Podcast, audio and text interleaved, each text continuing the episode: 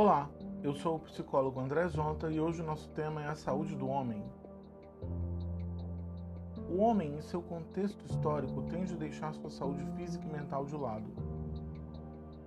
Só procuram apoio quando chegam ao limite. Claro que nos dias atuais, muitos homens buscam manter sua saúde em dia, porém, ainda há muitos que preferem deixar isso para lá. Agora, pare, pense e responda a si mesmo. Quando foi a última vez que esteve em algum médico?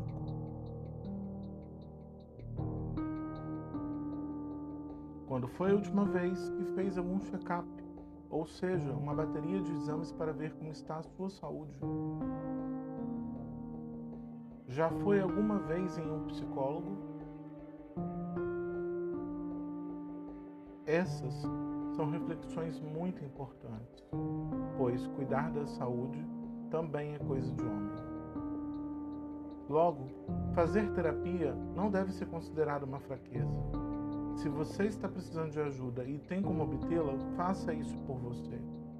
Permita-se buscar ajuda profissional para tratar de sua saúde como um todo. Afinal, o homem não é só o físico, mas o mental também. Aproveitando esse mês de novembro, em que temos a campanha do Novembro Azul, preciso reforçar a importância de buscar ajuda certa quando for necessário. Afinal, você sabe como nasceu essa campanha?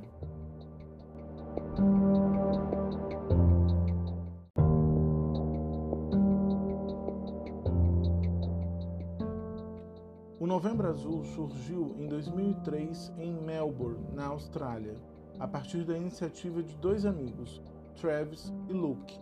Os dois estavam se divertindo em um pub e cogitaram se ficariam bem de bigode, que estava fora de moda na época.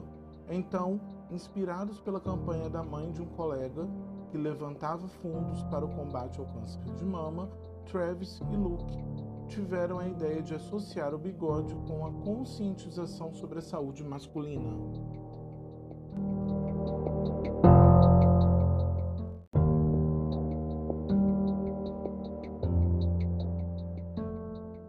Eles escolheram o mês de novembro para deixar o bigode crescer, pois no dia 17 já se comemorava o Dia Mundial do Combate ao Câncer de Próstata.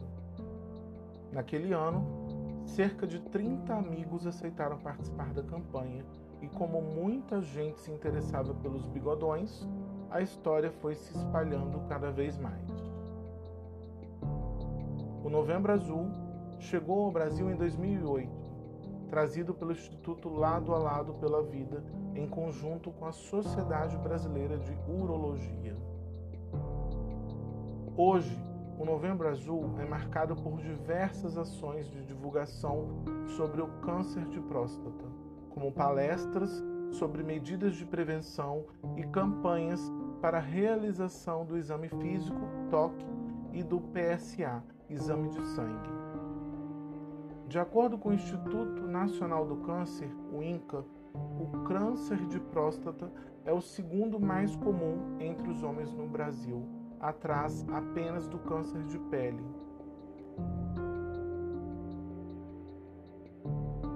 Sendo assim, não deixe de cuidar de sua saúde. Se você está acima de 40 anos de idade, está na hora de você cuidar mais de você e realizar esse exame tão importante. Cuide de sua saúde física e mental também. Se estiver com dificuldades para encarar esse exame ou qualquer outra questão ligada à saúde de modo geral, procure apoio psicológico para trabalhar essas questões. Você verá que poderia ter buscado esse apoio há muito tempo atrás. Cuide bem de você, fiquem bem e até breve.